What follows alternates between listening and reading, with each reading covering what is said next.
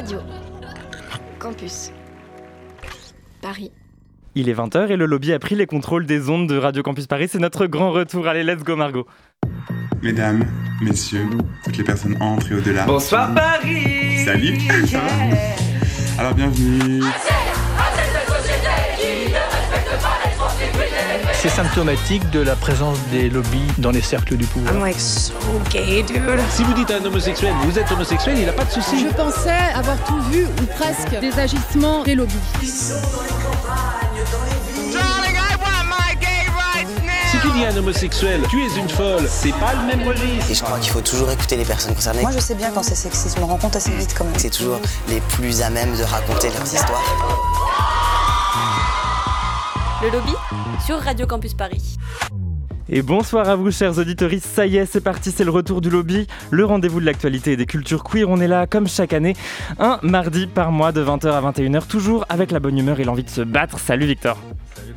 Victor, est-ce que tu te rends compte que la dernière fois qu'on s'est retrouvés ensemble derrière un micro, les femmes lesbiennes et les femmes seules n'avaient pas accès à la PMA Eh Oui, c'était une période très très ancienne. Et sombre. Allez, dis-nous qui se trouve autour de la table du lobby ce soir. Alors, nous avons le plaisir de retrouver pour une deuxième saison Lady Gaza qui nous fait l'honneur de continuer à participer au lobby, même si elle a désormais sa propre case sur cette antenne. Alors, comment est-ce que ça s'est passé cette première de Lady Gaza brise les tabous? Bah, c'était bien. c'était cool. Salut tout le monde. Et on parle de quoi aujourd'hui? On va parler de la musique qui apaise et qui répare. Eh bien, à propos de musique, fidèle au poste, XP qui continue à nous enjailler avec ses découvertes de pépites musicales LGBTQI+. XP, est-ce que tu es heureux en cette rentrée? Les clubs ont rouvert, on dirait que ça t'a fait du bien. Euh, oui, je partage trop, moi qui danse sur les dance floors, c'est ça Et oui, oui, ça me fait du Il bien. faut suivre Xavier sur Instagram. Ouais, pas trop. Et euh, je suis surtout content de vous retrouver. Eh ben nous aussi, alors ce sera qui la pépite du jour? Ce sera Gontier, je vous en parle tout à l'heure. Un autre fidèle, Antoine, qu'on est très content de retrouver en studio pour la première fois depuis très longtemps. La pluie arrive et les dimanches au lit euh, avec elle. Tu nous conseilles de lire quoi ce mois-ci, Antoine? Alors salut tout le monde, on va euh, parler de Pas dire, le roman de Baptiste Thierry-Guébert qui est sorti cet été.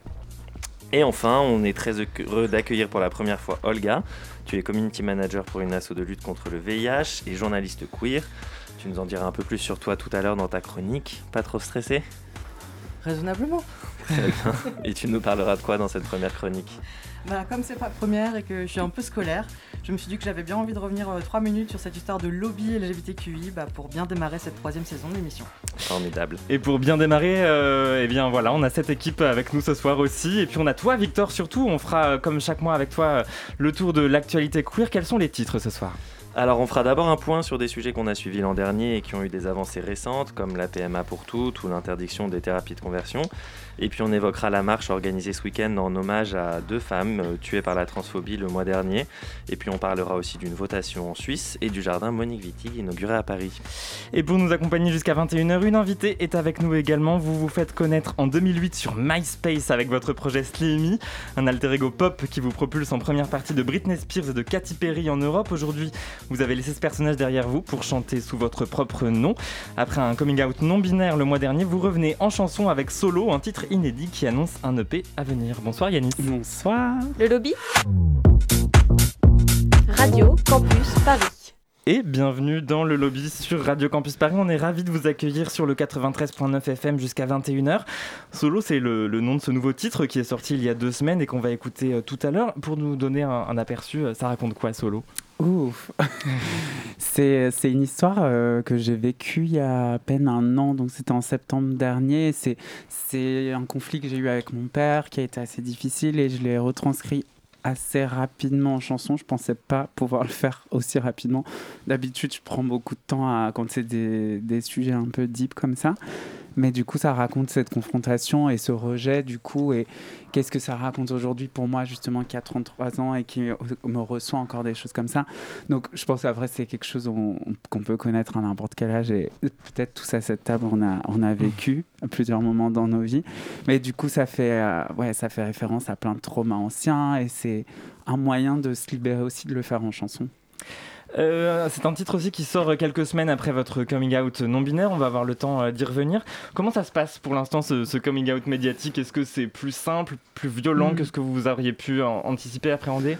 Moi, ça me fait du bien. C'est un choix que j'ai fait aussi de le faire de cette manière parce que j'avais envie d'être dans un espace assez sûr. Donc, euh, j'ai rencontré le journaliste de Mediapart. Mhm. Après, moi, je l'avais déjà fait autour de mes proches dès quelques mois avant. Donc, j'étais aussi dans une situation où je me sentais euh, bah, prête à pouvoir justement euh, en parler publiquement. Et j'avais envie d'avoir une maîtrise parce que j'ai vécu autre chose quand je l'ai fait plus jeune, vers 18-19 ans médiatiquement et ça m'est un peu tombé dessus et mhm. j'ai fait deux comics.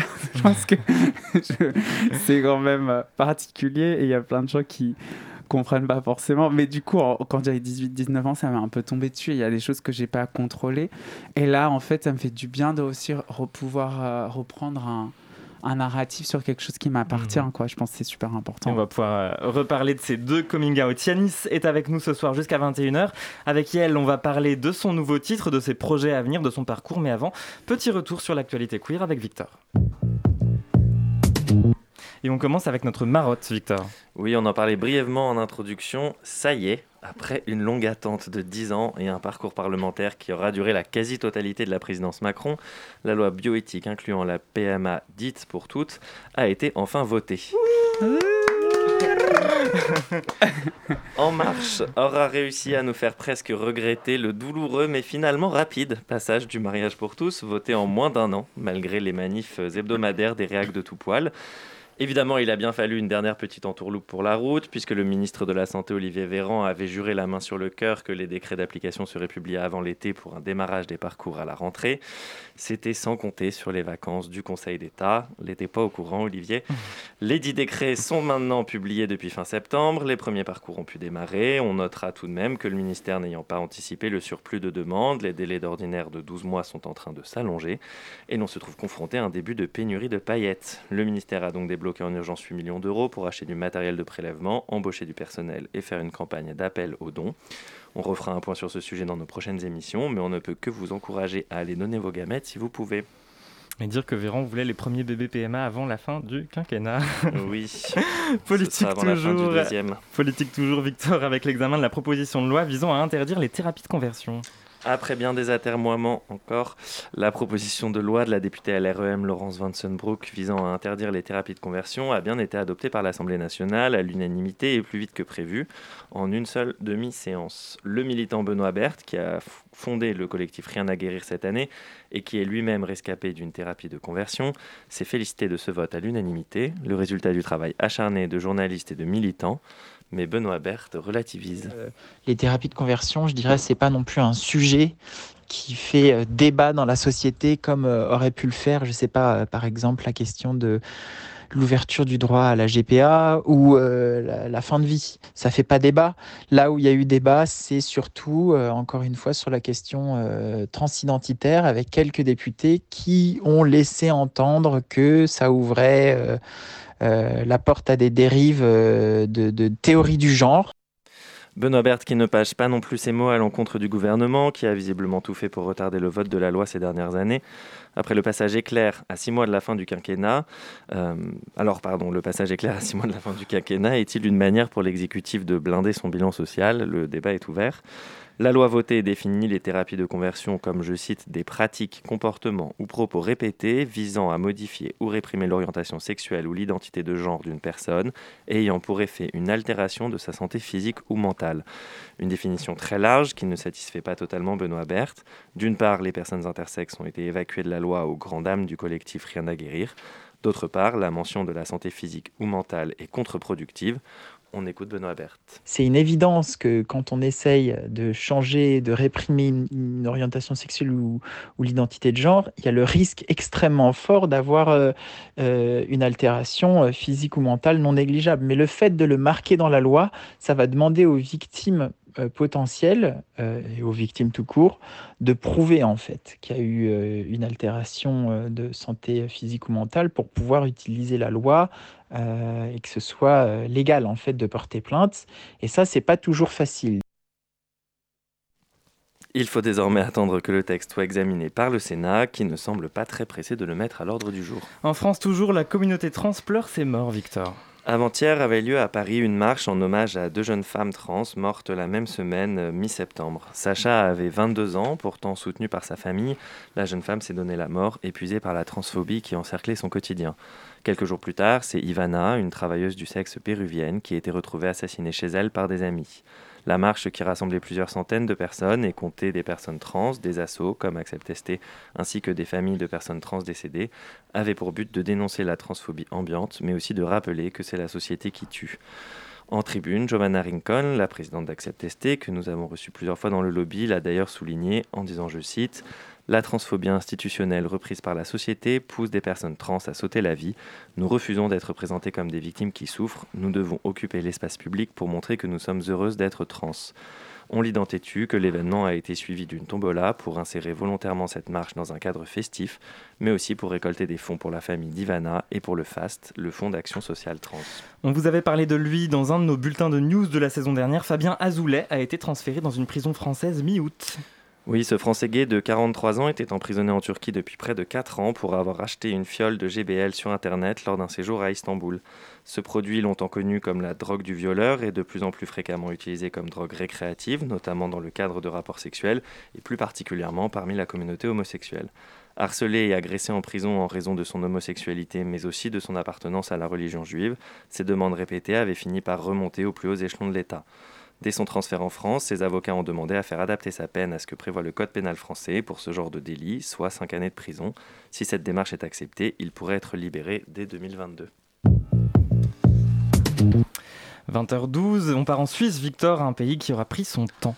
Et oui, comme en France, il aura fallu attendre plus de 15 ans après l'adoption du partenariat civil pour que les électeurs suisses se prononcent pour l'ouverture du mariage à toutes et tous. Avec plus de 64% de votes favorables, la loi est passée haut la main. Cette votation suisse inclut l'adoption, mais aussi la PMA dans le projet de loi. Toutes deux devraient donc entrer en vigueur en même temps que le mariage.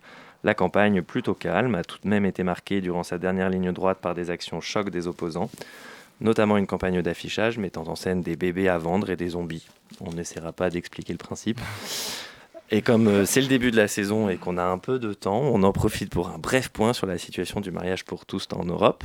Sachez que désormais l'Italie est le pays européen le plus occidental à ne toujours pas reconnaître le mariage pour tous. Sachez aussi que la Roumanie est le seul pays de l'UE à n'avoir aucune reconnaissance des couples LGBTQI. Notons aussi que la Tchéquie et Andorre ont des projets de loi sur le mariage dans les tuyaux.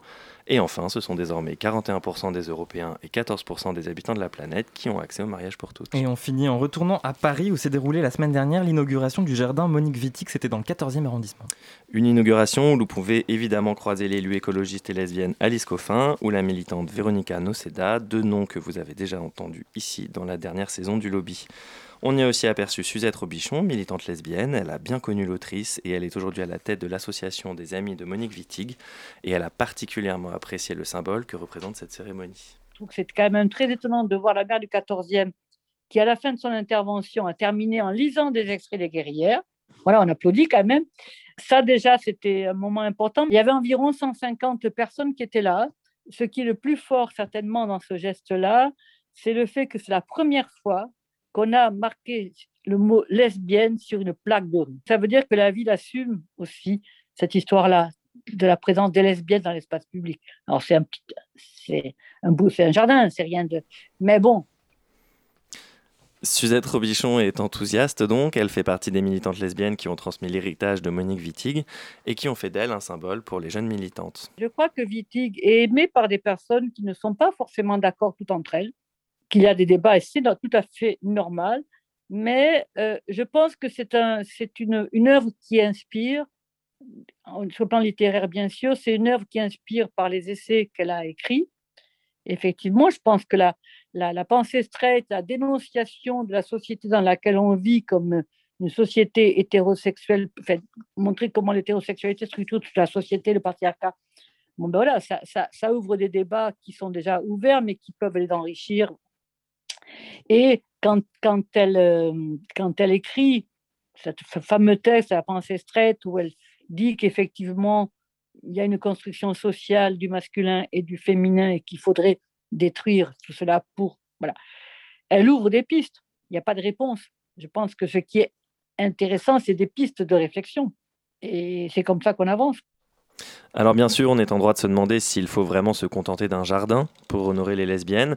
Il y a quelques mois, l'inauguration d'une promenade Clues Valley euh, du nom de l'historique président d'Act Up Paris avait mis en colère des militants de l'association de lutte contre le VIH. Il, il déplorait pardon, que les militants LGBT ne soient célébrés qu'après leur mort.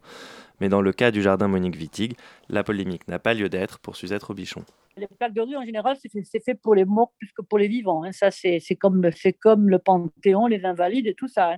Alors, effectivement, on peut se dire ça, c'est dérisoire, c'est institutionnel. Mais euh, on peut quand même aussi se réjouir des avancées qui existent. Et je me dis, bien sûr, qu'il peut y avoir des retours en arrière, bien sûr. Il y peut toujours y en avoir.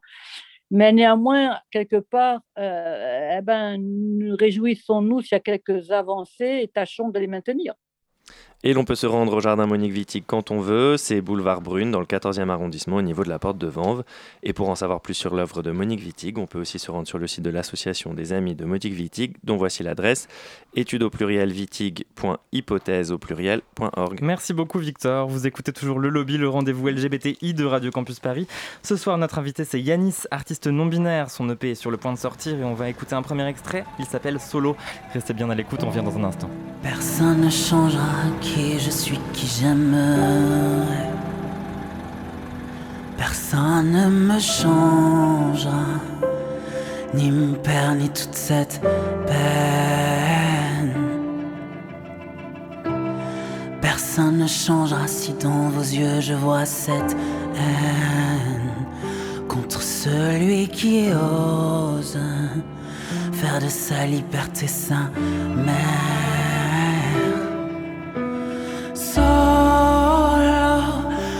Qui veux-tu faire la guerre? Un père tombé dans, solo dans sa propre haine. Solo, en tout cas où que tu sais, tu as choisi ces mots. Solo, tu as fait la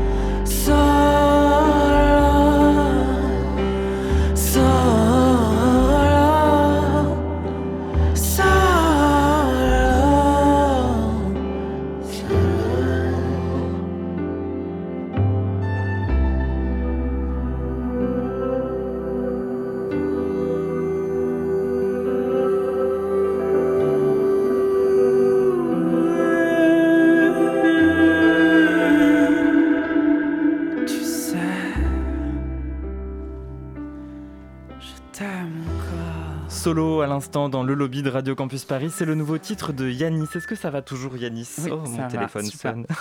Il fait très chaud ici, dans Et vos oui. studios. Et il faut quand même rester jusqu'à 21h. ah non, mais euh, je, voilà. je suis ravi d'être là, mais j'ai très très chaud. Ça me rappelle les clubs, un peu, ça me rappelle des choses qui me manquent en fait. Alors Solo, c'est un titre que vous adressez euh, à votre père, on, on vient de l'entendre. Est-ce que euh, c'est un titre aussi avec lequel vous espérez une réponse ou est-ce que rien que le fait de le sortir, c'est une façon de trouver une paix euh, quelque part J'espère pas forcément une réponse parce que je pense que j'ai fait le deuil de certaines choses dont j'ai pas forcément. Euh, je suis pas dans cette recherche. Et je pense qu'au-delà de, de l'adresser à mon père, je pense que je l'adresse surtout à moi aussi. Je me Mhm. permets de, de, de réécrire quelque chose qui est un événement qui est qui est traumatisant et je pense qu'on pense souvent aux personnes qui justement nous nous mettent ça un peu sur le dos et on pense rarement à soi dans ces moments-là. On se fait plus de mal que que de bien. Du coup c'est important je pense de, de penser à soi. Donc euh, la musique c'est ça aussi pour moi. C'est un, un endroit un peu sacré où je fais les choses pour euh, pour aller mieux et que ça soit même dans des chansons qui peuvent être pop, plus joyeuses. Je pense qu'il y a des chansons dance euh, qui traitent de sujets hyper deep et, et c'est génial aussi de pouvoir em- emporter sa peine des fois sur le dance floor. euh. Et du coup, en vrai, euh, il y a plein de moyens de le faire, mais je j'attends pas forcément de réponse. Si j'attendais une réponse, j'en ai, j'ai pas mal de temps, je pense. Sinon, je, je vais, ouais, ça va être compliqué. Alors, on invite aussi les, nos auditeuristes à aller regarder le clip qui est euh, sur ta page YouTube. Yes. Euh, un clip assez euh, étonnant aussi. Est-ce que euh, un C'était difficile de faire un clip sur cette chanson. Pardon, je t'ai coupé. Non, non, Je je je suis auto-coupé. C'était difficile parce que c'est dur aussi de d'avoir quelque chose d'assez juste. euh, Parce que en vrai, l'esthétique, c'est c'est génial, mais sur des chansons aussi deep aussi, euh, il y a un moment où tu où tu veux quand même que ça soit juste et que ça, ça ait du sens. Donc euh, pour en plus l'EP en général, j'ai fait des vidéos pour chaque titre et euh, c'était beaucoup de travail, surtout en indé de pouvoir faire ça parce que c'est compliqué. Mais pour la chanson, ouais, donc je suis en robe blanche devant une voiture. Donc en fait pour moi l'idée du clip c'est un peu repeindre une scène. euh, c'est comme si un peu je me je, je permettais à mon inconscient de repeindre un trauma et me permettre aussi de le, de le vivre et de le presque de le jouer. Donc après moi j'ai cette idée un peu de tableau où je peux me permettre de repeindre et avoir justement une image que je garde. Donc euh, ce clip ouais il y a un côté très tableau. Alors parmi nos auditeuristes, il y a des gens qui ne vous connaissent pas, il y a des gens qui vous découvrent, il y a des fans de longue date aussi, on espère. Alors on va faire un petit retour en arrière, on est en décembre 2008 et sur MySpace on peut entendre ça. Never you, baby. Womanizer, woman, womanizer, yeah. Womanizer, oh, womanizer, oh, yeah, oh, Une reprise donc de Womanizer, vous chantez sous le nom de Slimy avec deux i, ça vient d'où ce nom? Mais c'est trop drôle cette histoire d'ailleurs de Womanizer parce que j'enregistrais l'album et je l'ai fait entre deux sessions où on s'emmerdait en fait. et en fait, je l'ai fait euh, parce qu'on avait besoin de se détendre et d'arrêter à trop, trop penser au, au- à la créer en mode. euh. Et en fait, euh, je l'ai mis sur MySpace, c'est vrai que c'est parti un peu euh, genre. En hystérie. Mais, euh, mais j'ai, pas- j'ai, pas, j'ai oublié ta question. Oh ben non, mais c'était... Ah, le nom de Slimy. nom Ah oui, le nom de J'ai moi-même oublié ma question. Donc Bah, euh, le nom de Slimy, c'est venu un peu de. En fait, on se foutait souvent de ma gueule parce que j'étais très mince, donc il y avait un côté. euh, J'ai reçu tellement de remarques sur ça, donc j'en ai fait un peu un personnage. Et après, je fais souvent ça. J'essaie souvent de- d'utiliser des trucs qui sont contre moi pour un peu les. ou les utiliser avec humour, ou créer des œuvres, euh, que ce soit des, des clips ou des chansons. Donc Slimy, ouais, c'est un personnage un peu, un peu cartoon que j'ai créé. Et je pense que j'avais genre 13-14 ans. J'avais un Skyblog à l'époque, donc ça me donne un très gros coup de pied avec des gifs et des. Mais justement, parce que MySpace, tout ça, c'est un peu la préhistoire de l'Internet. On n'a pas encore Merci. euh, les réseaux sociaux. Mais on est aussi passé par là dans cette équipe. D'ailleurs, on m'a déterré avec les fossiles et ouais, on a enlevé la poussière autour Non, de mais ce que moi. je voulais dire-. J'ai bien été que- conservé quand même. hein. C'est peut-être pour ça que ma peau est quand même restée un peu. euh, On l'a perdu. Pardon. Il y a quelques pixels de Et je me balade souvent avec ma porcelaine. du coup, pardon. Euh, Non, mais c'est vrai que c'est- c'est une époque où il y a quand même moins peut-être toute la violence des réseaux sociaux. Je sais pas comment vous, vous l'aviez vécu à, à Ah, l'époque. C'était pas mal aussi, Ouais. un niveau violent. je me suis quand même reçu des petites menaces de mort et tout. hein. Voilà. C'était sympa. ouais, des lettres aussi. Donc euh, à l'époque, il y avait des petites lettres aussi. On m'envoyait des, des petites lettres. Ça met plus de temps à arriver qu'un tweet. Ouais, ou, euh, ça, ouais, on a même réussi à choper mon adresse quand même, donc ça c'était un peu flippant. Ah ouais. Et non, j'ai vécu des trucs assez deep, et je dis beaucoup le mot deep ce soir. Et il y a, c'est un peu le thème. Mais le truc c'est que ouais, c'était une autre époque par contre pour, euh, parce que quand j'ai fait mon coming out, c'était pas la même époque, c'est clair. On va en reparler, ça justement. Mm. Allez, on continue 2009, justement, le premier album. Ah oui.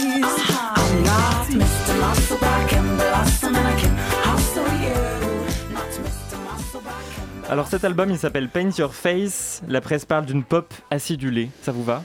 Ouais, grave. Et cette chanson est sur mon père d'ailleurs. hein. Je pense qu'il y a personne qui sait que cette chanson est sur. Mon père a beaucoup inspiré de choses.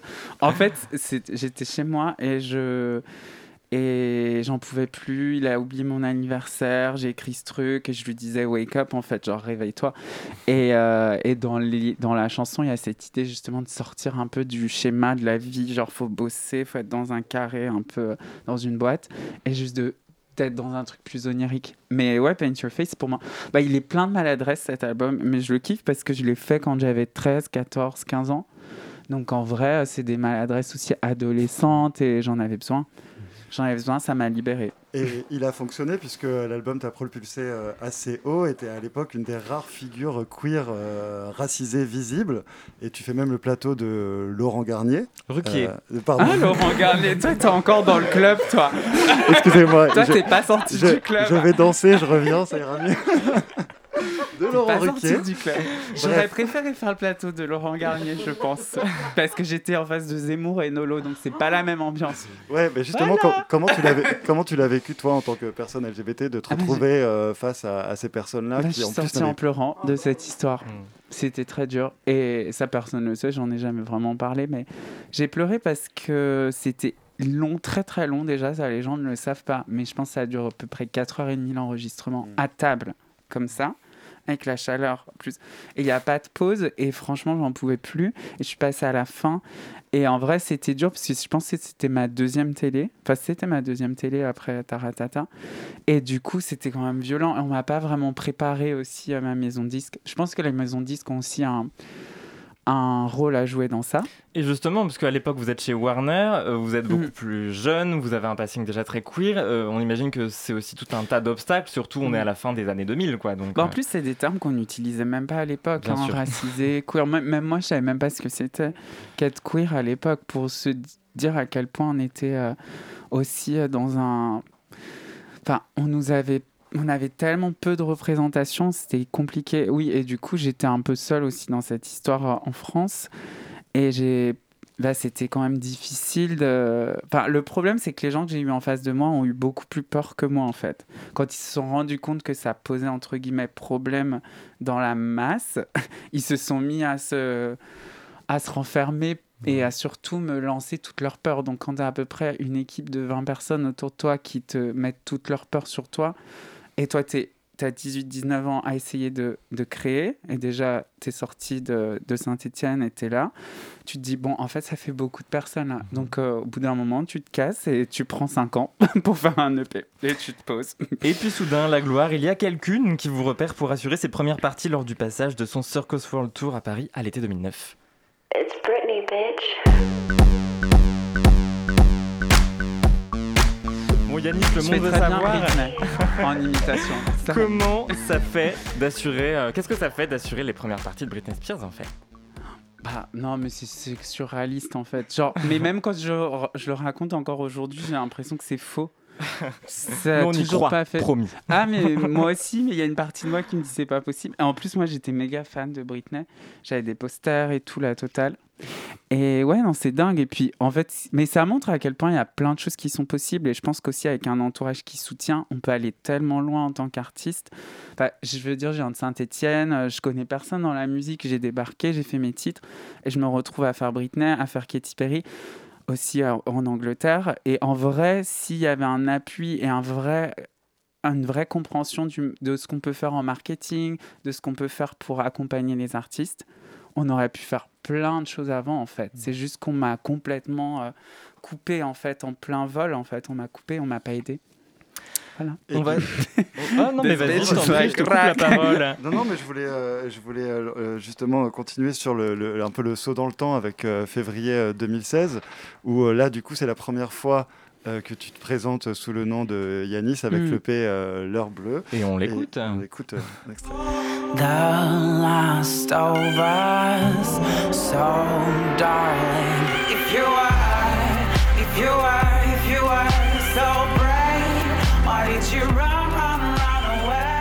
Moi, je me souviens très bien de ce moment-là, en fait, euh, parce que je suivais euh, beaucoup déjà euh, ce que tu faisais. Et, justement, il y avait tout ce changement d'identité de, de, déjà à ce moment-là, d'ambiance, de production musicale aussi. Et du coup, comment ça s'est passé aussi, cette, cette, première métamorphose? Ouais, j'ai pris du temps. En fait, j'ai vécu à Berlin un moment. J'ai aussi pris du temps. Ce que je disais tout à l'heure, j'ai eu besoin de temps aussi pour me. Pour, pour ma santé aussi mentale et, euh, et réécrire, écrire des chansons. Et euh, en fait, c'est vrai que je me suis plus rapproché de mon identité, de mon nom, de vouloir aussi euh, enlever un masque et me mettre sur scène aussi d'une autre façon. Donc, Ouais, j'ai voulu, euh, voulu reprendre ce nom et, et j'ai pris du temps à créer des musiques avec des gens qui sont plus dans un, dans un univers aussi alternatif. Euh, on a vraiment euh, pris du temps à créer les sons et tout, donc c'était génial. C'est, c'était construire quelque chose de, de plus contemplatif aussi pour moi, pour l'heure bleue. Et la DA visuelle aussi, parce que je me souviens de l'époque, c'était il y avait une mm. vraie volonté euh, avec euh, le clip, avec Charlotte Lebon, avec toute. Euh, L'hypnose, ouais, on a fait un clip sous hypnose pour Hypnotize et c'était assez fort comme expérience, même presque réparateur. Enfin, il y avait un côté. Bah, moi, j'ai vachement fait d'hypnose en fait pour moi pour, pour nettoyer des choses, des traumas et tout. Donc je l'ai utilisé après pour, pour le visuel. Mais les visuels, pour moi, ça a toujours été important. Même sur Slimmy, en fait, j'ai toujours été hyper attiré par la culture très pop aussi, euh, par des références comme Andy Warhol, des gens qui allaient vraiment chercher à, à aussi attraper des choses avec le visuel. Et ça fait partie de ma musique. Moi, quand je compose une chanson, je, je vois des choses directement, ou des couleurs, ou ça. Et nous voilà en 2021 avec euh, Solo, le nom du titre qui est sorti et qui sera aussi le nom de l'EP. Il n'y a pas encore de date, hein, me semble-t-il. Non. Mais c'est pas grave. c'est pas grave parce qu'on va quand même pouvoir écouter les premières notes de cette EP qui arrive.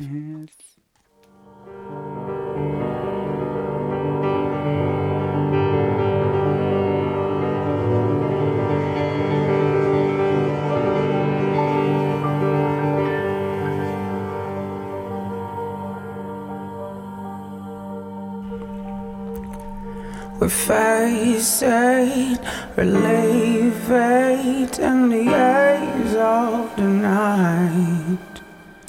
Les premières notes du prochain EP de Yanis, c'est un peu une exclusivité dans le lobby de Radio Campus Paris, je crois un peu. Hein. Eh ben merci pour ce cadeau, merci, Yanis. Merci à vous de me recevoir. Vous restez avec nous puisque à 20h32, on va faire une petite pause avec notre carrefour culturel. Le lobby Radio Campus Paris. Et on va commencer avec les, livres du lobby. Comment ça va Antoine? Moi ça va très bien. Alors les livres du lobby, vous le savez, c'est l'instant littéraire de l'émission et on plonge ce soir dans le Paris des années 80. Antoine, tu nous parles d'un texte qui s'inscrit dans une époque marquée par la violence du sida et l'homophobie. Ouais, le texte est signé Baptiste Thierry Guibert, auteur lyonnais né en 1999 et dont la plume m'a sidéré. Euh, c'est sorti durant l'été 2021. Le titre, pas dire. L'histoire se déroule dans le Paris des années 87 à 92, une époque charnière de notre histoire où le sida comme l'homosexualité sont très stigmatisés. Le personnage de l'amant du narrateur, qui n'est jamais nommé et dont le nom est en fait caviardé au fil des pages, témoigne de toute la complexité d'une identité et de désir qui suscite la peur, la honte et le rejet de la part des autres et surtout de lui-même. Sur la quatrième de couverture, on peut lire il y a des phrases qui sont comme des pics à glace. Et en effet, pas dire est à la fois poignant et percutant. Euh, le récit d'hommes qui s'aiment passionnément, mais qui parfois se détestent furieusement aussi. C'est une fiction qui témoigne avec respect et justesse d'une époque ultra-violente qui a marqué la communauté gay. Le narrateur essaie de dire les choses, de donner corps à la mémoire, de l'être aimé, d'exprimer ce qu'il ressent, mais ses pensées et son verbe, à la star de ses sentiments, viennent dans le désordre, comme en bataille. C'en est d'autant plus bouleversant que la relation qu'il raconte est intense, chaotique et cruelle. Baptiste Thierry Gilbert est un vrai romancier, mais c'est aussi un poète. Il déploie un talent fou en faisant le récit de quelque chose qu'il n'a pas connu, qui a déjà été abondamment documenté et qui pour autant n'en finit pas de dire quelque chose, de faire résonner en chacun d'entre nous les traumatismes d'une histoire collective et de destins individuels brisés. C'est aussi un texte sur l'écriture, sur pourquoi on écrit, comment écrire. D'aucuns reconnaîtront peut-être les références à la fois directes et littéraires à Hervé Guibert, à Mathieu Lindon, mais aussi à Marguerite Duras ou à Jean-Luc Lagarce. Le narrateur dit Je n'écris rien à propos de ses yeux, parce que j'en suis incapable. Et ce qui est beau avec la littérature, c'est que le seul geste d'écrire, l'intention même de dire qu'on ne parvient pas à exprimer, qu'on ne sait pas comment verbaliser, restituer ou adresser la complexité d'une pensée, d'un souvenir ou d'un sentiment, c'est encore dire quelque chose, et donc réussir d'une certaine façon à faire jaillir ce qui était latent et faire exister ce qui ne doit pas mourir, et à mettre en lumière toutes les ombres qui nous traversent et nous tourmentent. Un texte puissant donc qui est déjà sélectionné pour un prix, Antoine. Tout à fait, le pas dire est dans la sélection du prix du roman gay 2021. Le texte est le septième publié euh, dans la collection minimaliste Sauvage des éditions Annika Parent. C'est une éditrice montréalaise qui fait un travail remarquable. C'est un petit livre de 110 pages, couleur vert d'eau, qu'on peut se procurer par exemple à la librairie du Québec dans le 5e arrondissement ou n'importe où sur simple commande. Pas dire de Baptiste Thierry-Guibert. Et si vous n'êtes pas encore convaincu, Antoine, tu vas nous lire un petit extrait? J'ai peur d'oublier, de tout oublier. Pour beaucoup de choses, je suis le seul à en avoir le souvenir. Lui ne se souvient de rien, il ne veut pas. C'est ma responsabilité de me souvenir, dans les moindres détails, sans faire d'erreur. Je cherche l'exactitude et c'est aveuglant. C'est le seul moyen que j'ai trouvé pour ne plus être prisonnier de son secret. J'écris où je suis paralysé, j'écris comme sur sa peau trop blanche, blanche les pages que je noircis au feutre épais, le plus épais possible pour recouvrir tout. Je peux changer les dates, changer les noms, je n'arrive pas à écrire autre chose. De toute manière, c'est une obsession lancinante. C'est pas faute d'avoir essayé autre chose, une histoire qui se passait toujours très loin de moi, loin de nous. Mais il est toujours question de ça, d'un achèvement, d'un silence inconsolable. Quoi que j'en dise, c'est sur lui que j'écris. Merci beaucoup Antoine. Chronique à retrouver euh, sur le site de Radio Campus Paris en réécoutant notre émission. Et puis euh, référence aussi à retrouver sur, euh, sur le site et sur vos applications de podcast. Après les disques, les... Après les livres, les disques, pardon, et c'est avec toi, XP. Comment ça va Bah ça va toujours, c'est ah bah, Ça fait plaisir. XP, tu es donc l'auteur du compte Instagram Les Disques du Lobby et de, du compte Instagram pas du tout en fait, de la chaîne SoundCloud. Qu'est-ce que je dis? N'importe quoi. Tu écris n'importe quoi, Colin. C'est parce que c'est la première de la nouvelle saison, tu écris n'importe quoi. Chaque mercredi, donc, un inédit d'une ou d'un artiste queer quand je me laisse marcher sur les pieds, c'est une catastrophe. Un titre libre de droit à écouter ou à télécharger sur SoundCloud. Et dans le lobby, chaque mois, tu continues à nous faire découvrir des artistes LGBTI.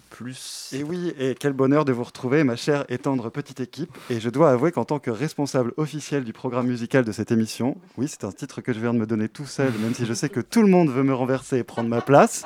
Et je te vois, Lady Gaza. Je ne pouvais pas rêver mieux que de démarrer cette nouvelle saison avec Yanis, que j'ai la chance de connaître un petit peu, et avec qui j'ai pu aussi collaborer. Salut Yanis, re-salut. Hey, Bref. T'as écouté les trucs avant d'ailleurs. Oui, c'est vrai, mais je voulais pas le dire. euh, du coup, bref, enough manspreading de ma part. Euh, parlons météo. Je ne sais pas si vous avez remarqué, mais malgré le soleil qui a décidé de montrer le bout de son nez enfin après tant de temps, il fait froid. En tout cas, moi j'ai froid. Et c'est pour ça que j'ai décidé de vous ramener en juin, mois des fiertés, mois de la chaleur, mois des mains moites, mais aussi mois où sortait sur les disques du lobby un titre qui a dû réchauffer pas mal de cœurs.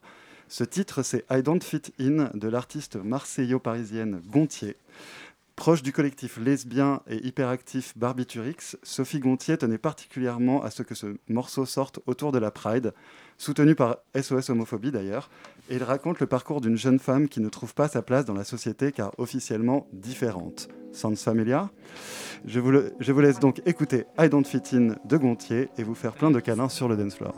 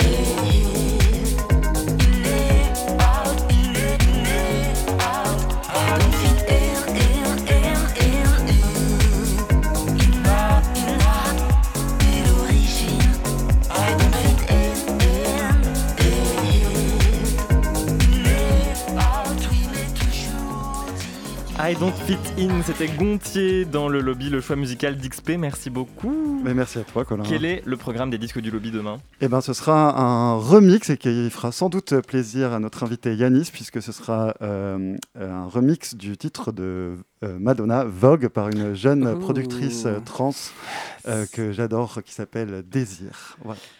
Eh ben merci beaucoup, ça se passe sur SoundCloud et c'est toutes les semaines. Allez, 20h41 dans le lobby. Le lobby Et je crois qu'il faut toujours écouter. Radio Campus Paris. Et avant de retrouver notre invité, Yanis place à une nouvelle voix dans le lobby. Comment ça va, Olga? Ça va, j'ai chaud moi aussi. Eh ben c'est à toi, on t'écoute. Eh bien, bonsoir à tous. Euh, ce n'est pas d'inspiration, mais de temps euh, dont j'ai manqué pour préparer cette chronique, peut-être un peu basique, mais c'est la rentrée, encore un peu, et j'ai voulu remettre les points sur les i et les barres sur les t de LGBTQI. Si notre émission s'appelle Le Lobby, c'est en référence à la réappropriation humoristique de l'accusation faite aux transpédébigouines inter de prêcher pour leur paroisse. En effet, dès qu'on a l'outrecuidance de dire euh, Coucou, on existe, il n'y a pas que la cis-hétérosexualité, ce serait peut-être bien que vous arrêtiez de marcher dessus. Eh bien, on nous accuse de faire de la propagande, du prosélytisme, de pervertir la jeunesse, etc. Un peu comme quand une personne grosse ne se cache pas pour vivre et qu'on lui reproche de faire la promotion de l'obésité. J'en sais quelque chose, je suis transmasculine et gros. Euh, mais quand Victor et Colin m'ont proposé de rejoindre l'équipe il y a une semaine, regard insistant, j'ai eu un pincement au cœur. Si le lobby LGBTQI existait, on n'aurait pas contacté une personne qui n'a pas touché un micro depuis 11 ans, quasiment du jour au lendemain, afin d'homosexualiser les masses par ondes radio interposées. Désolé, là, je suis au regret de constater qu'on est plutôt en train de racler les fonds de tiroir. Voilà, ça c'est dit. Pour remédier à ce coup de blues accentué par les horreurs racistes, islamophobes, misogynes et LGBTQI-phobes qu'on entend déjà partout en amont de la présidentielle 2022, j'ai essayé de m'imaginer le discours d'une candidature queer. Parce que non, hein, la, la caution homo des patriotes, euh, ça compte pas. ce programme pour déshétérosexualiser la France, ce serait instaurer une pédagogie dégenrée et une éducation sexuelle non cis-hétérocentrée, insistant sur le consentement dans les écoles, laisser tous les élèves y décider de leurs prénoms et pronoms sans autorisation parentale, coucou Jean-Michel, ajouter les temps forts des luttes féministes et LGBTQI dans les bouquins d'histoire, supprimer les règles vestimentaires sexistes des établissements scolaires et dégenrer les rayons jouets dans les magasins. Ce serait aussi Yes, girl. interdire des... J'ai pas. Moi, je vais finir, je vais finir quand même. Ah, ok. Donc, ce programme pour déshétérosexualiser la France, reprenons, ce serait aussi interdire définitivement les mutilations faites aux personnes intersexes, permettre aux travailleuses du sexe d'exercer leur métier librement, former tout le corps médical aux transidentités, déconjugaliser la location adulte handicapé, donner l'accès à une PMA remboursée à la Sécu à tous et radier les médecins en comportement oppressif pour nos respects du serment d'Hippocrate. Ce serait encore dépister massivement, car il y a encore 25 000 personnes qui vivent avec le VIH sans le savoir en France, et lancer des campagnes nationales de prévention, rappelant qu'une personne séropositive sous traitement ne transmet pas le VIH, parce que combattre la sérophobie, c'est aussi lutter contre la propagation de l'épidémie. Ce serait enfin hum, valoriser les archives LGBTQI, supprimer la mention du sexe assigné à la naissance sur les papiers d'identité, dissoudre la manif pour tous dans l'acide, recycler les déchets de l'Académie française et nationaliser les usines de paillettes biodégradables. Là, je vais casser l'ambiance. Euh, donc, si ma voix déraille aujourd'hui, ce n'est pas que le fait de ma deuxième puberté testostéronée, c'est aussi parce que je suis allée crier à la manif de dimanche avec l'association Accept Accept ST, car la transphobie d'État, la transmisogynie nous ont encore volé deux sœurs, Ivana et Sacha. Ce soir, j'ai envie que nous prenions un temps pour penser à elles et à tous les autres adelphes que les LGBTQI-phobies nous ont arrachés pendant que les politiques se regardaient les pieds. On va continuer d'occuper l'espace et de se battre, mais aussi de rire, danser et flamboyer, sans jamais vous oublier. Cette société qui vous a tué, lobby organisé et présidentiable ou non, on vous promet que ces jours sont comptés. Merci. Bah, Olga à l'Elysée, hein, du coup. euh.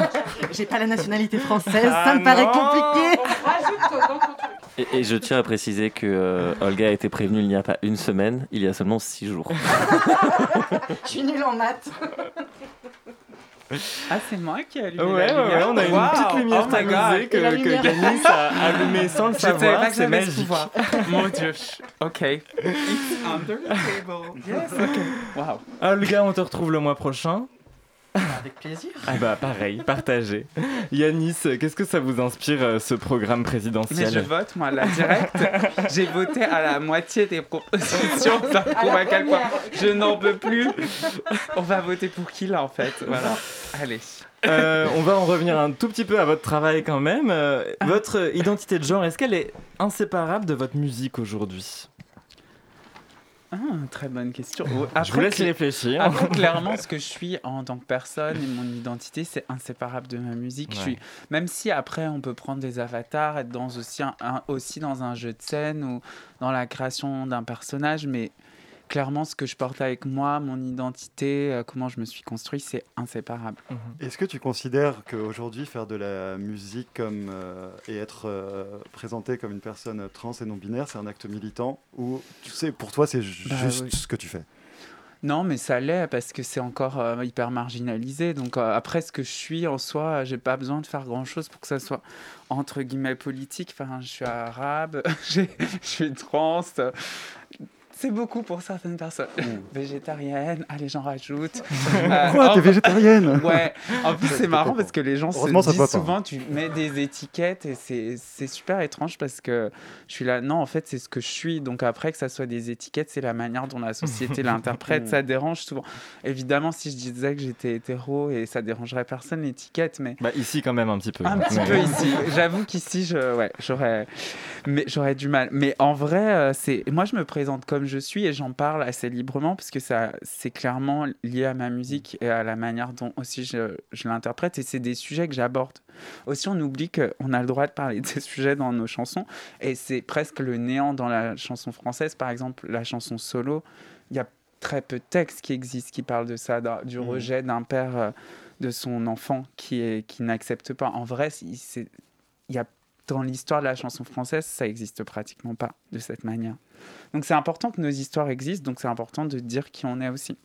Et alors, euh, moi, je me souviens euh, t'avoir vu avec, euh, sur scène avec beaucoup d'artistes queer déjà, notamment des, des dragues comme la Big Mhm. Bertha. Et alors, sans vouloir spoiler, je crois qu'il y a des collaborations aussi peut-être Ah, qui tu spoil arriveront sur le P. Je ne Ouais. dis pas plus. En quoi c'est important Non. pour toi de travailler avec ces gens-là, en fait? Il y a un feat sur le P et d'une personne que j'ai rencontrée grâce au lobby, grâce à, euh, à la chaîne euh, SoundCloud. Mais euh, je ne dirai pas le nom pas tout de suite. Mais c'est important pour moi parce que c'est une famille aussi trouvée, choisie que j'ai rencontrée. Je pense que c'est ça qui m'a...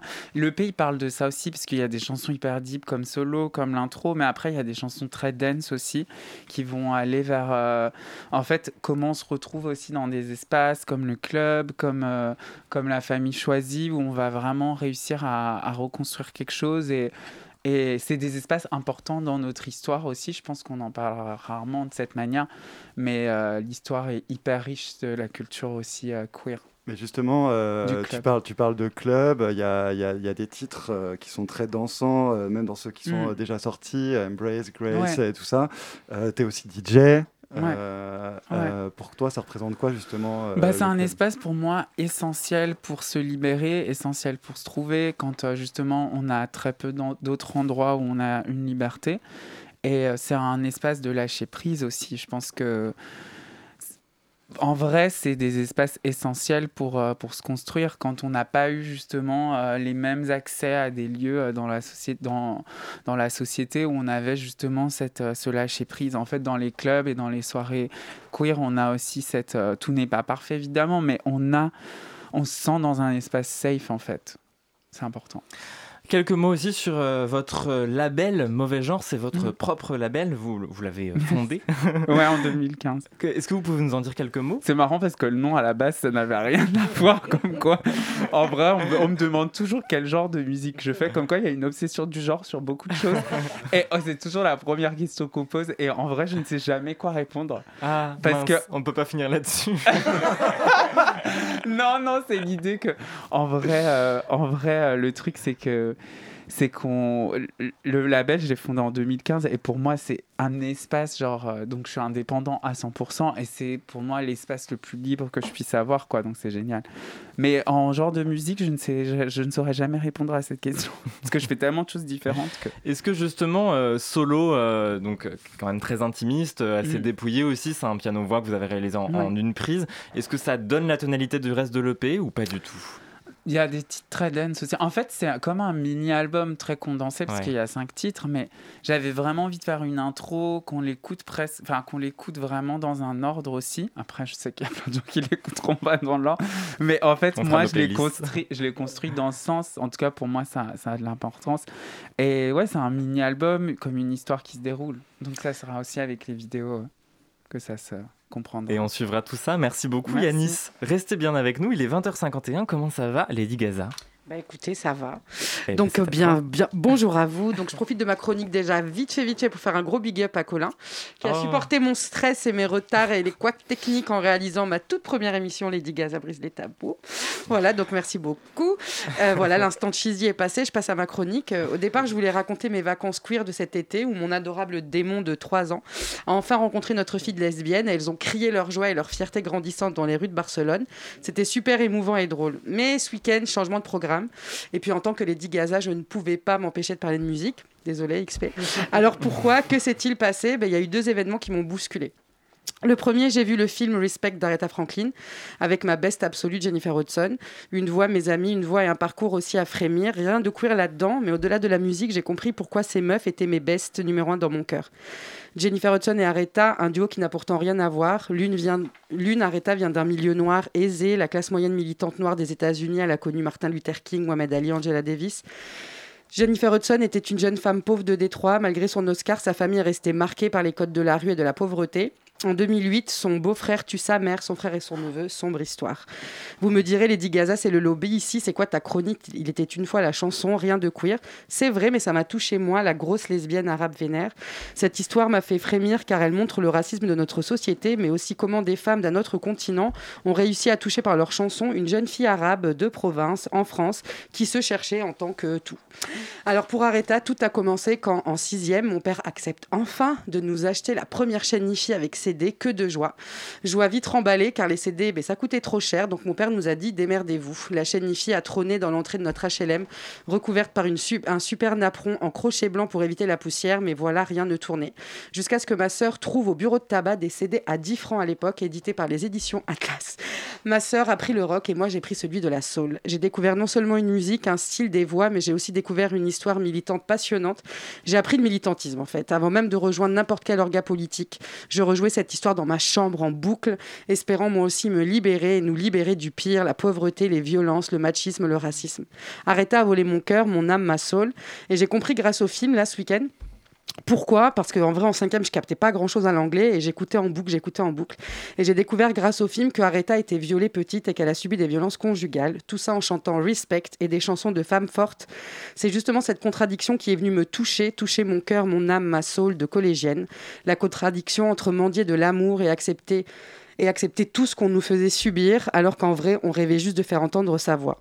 Et j'ai repleuré ce week-end pour la petite Aretha, et j'ai aussi pleuré pour la petite Anan, qui est mon vrai prénom, victime de violences sexistes et sexuelles, tout ça grâce à la musique. J'ai repleuré en écoutant G. Hud chanter I Am Here, euh, désolé pour mon anglais, I Am Here, extraite de la comédie musicale La couleur pourpre, qui retrace la libération d'une femme victime de viol, qui décide de crier au monde entier I'm beautiful. J'ai repensé à Bess Ditto et ce qu'elle a représenté pour moi quand fraîchement débarqué de mon milieu militant et familial en Limousin, je débarque à Saint-Denis. Moi, la grosse arabe qui se découvre lesbienne et surtout Fame, qui regardait ses clips, ses concerts jusqu'à m'hypnotiser. J'ai renoué avec une féminité lesbienne puissante grâce à cette femme nue sur scène avec ses bourrelets et sa rage. J'ai repensé à l'année 2002, Jean-Marie Le Pen au second tour et moi avec mes militants rouges et noirs, anarchistes et communistes en train de hurler l'international ou la semaine sanglante. Moi, la larme à l'œil, la veille du second tour, pensant ne jamais revoir mes parents. J'ai repensé à Fayrouz, magnifique chanteuse euh, qui parle de Jérusalem, Medina Salem, la ville de la paix. J'ai repensé à Kazé, chanter Libérer la bête et m'aider à penser les tragédies de nos trajectoires. J'ai repensé à ces magnifiques paroles, airs, chansons qui ont toujours accompagné mes peines, mes luttes et mes réparations, qui ont mis en lumière des traumas, les ont sublimés, les ont mis en mots. Et au début de ma chronique, j'ai parlé de deux événements qui m'ont bousculé. Et eh bien, le deuxième, c'est toi, Yanis. Mmh. Tu m'as réveillé comme tu m'as réveillé comme me réveille mon entourage trans non binaire. Et je sais comment cette charge qui pèse sur vos épaules est très injuste et que j'ai encore du travail à faire avec mon privilège 6 pour être la meilleure des alliés et vous aider, vous accompagner, vous entendre dans ce chemin intime et politique. Je me suis rendu compte en écoutant solo comment tes paroles étaient magnifiques et la force que tu as réussi à trouver pour sublimer ce parcours, ton parcours. On peut voir les paillettes, ta magnifique tenue, tes bijoux, cette lumière dans laquelle tu baignes tout le long de ton clip. Mais moi, j'ai surtout reçu euh, tes paroles, ta voix. Pourquoi tout ce silence, toute cette haine? Alors merci de compléter ma liste de musique qui répare et accompagne les luttes. Tu as remplacé le silence et la haine par une voix et de l'amour.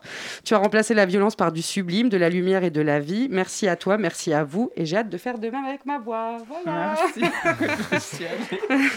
il pleure. Tout le monde pleure, en fait. Pleure, il, pleure. Merci voilà. Gaza. Mais tu m'avais pensé, tu m'avais pensé à tout ça avec Aretha. Ça voilà. me touche trop. D'Aretha Franklin à Yanis, voilà. n'avait un pas. Mais finalement. clairement, la musique, a un, je disais, la musique a un pouvoir pour ça de transmission et de. Non mais c'est fort. Bah moi, je sais qu'il y a plein de chansons qui m'ont fait du bien aussi. Eh ben merci, merci. Encore une chronique à, à écouter en podcastant cette émission sur Spotify, sur radiocampusparis.org. On arrive à la fin de l'émission déjà, et ouais, ça y est pas l'air d'être déçu comme ça. On a quand même le temps de faire un dernier tour de table pour l'agenda. Antoine, qu'est-ce que tu nous recommandes pour le mois qui arrive? Je vous propose euh, le 15 novembre la projection de Prêtez-moi vos lèvres, une sélection des vidéos de Jérémy Flom. Ce sera suivi d'une discussion et d'une projection également des films de Yann Gonzalez. À la Cinémathèque française. Ah, ah, mais bien sûr. Olga. Alors moi je vous propose la lecture euh, d'écologie déviante, voyage en terre queer de Si le Sermopois aux éditions Cambourakis. À la fois euh, un récit à la première personne, un manifeste politique euh, pour répondre aux, aux écoloréacs qui instrumentalisent encore le fameux contre nature, hein, parce qu'il y en a. Et c'est aussi une plongée dans les histoires méconnues de nos ancêtres de la contre-allée et dans leur pérégrination botanique et révolutionnaire. Merci Olga XP. moi je vous, vous conseiller de sortir et de vous retrouver avec le festival Bizarre qui est organisé par La Folie et Tsugi Radio et le pavillon Villette. Euh, tu parles des trois, j'ai mm euh, Ils ont fait une, un très, une, très bonne programmation euh, sur tout le mois d'octobre avec euh, plein de collectifs euh, queer, racisés, lesbiens, euh, PD. Il y en a pour tout le monde. C'est super et avec plein de bons et de bonnes DJ. Victor? Alors moi je fais rapidement trois petits conseils. Donc le premier c'est de lire un article du Monde sur un ranch dans le Colorado qui s'appelle le ranch de la licorne obstinée, qui est un ranch qui à la fois accueille des personnes queer, principalement transgenres, euh, victimes d'agression et de harcèlement, et qui élève des alpacas.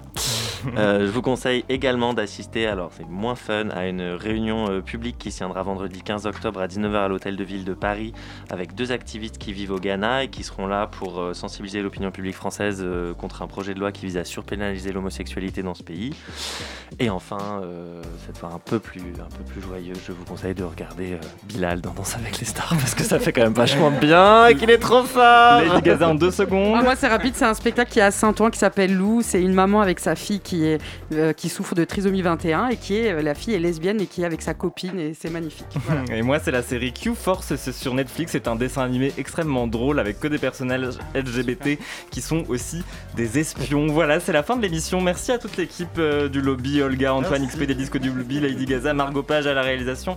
Merci beaucoup Yanis d'avoir été avec nous et merci à toi Victor. Et merci à toi Colin. Toute l'équipe du lobby vous donne rendez-vous le 9 novembre pour une nouvelle émission. Et d'ici là, pensez à nous podcaster sur Spotify, Deezer ou Apple Podcast et à nous suivre sur Instagram. Bonne soirée, restez bien à l'écoute du 93.9 FM.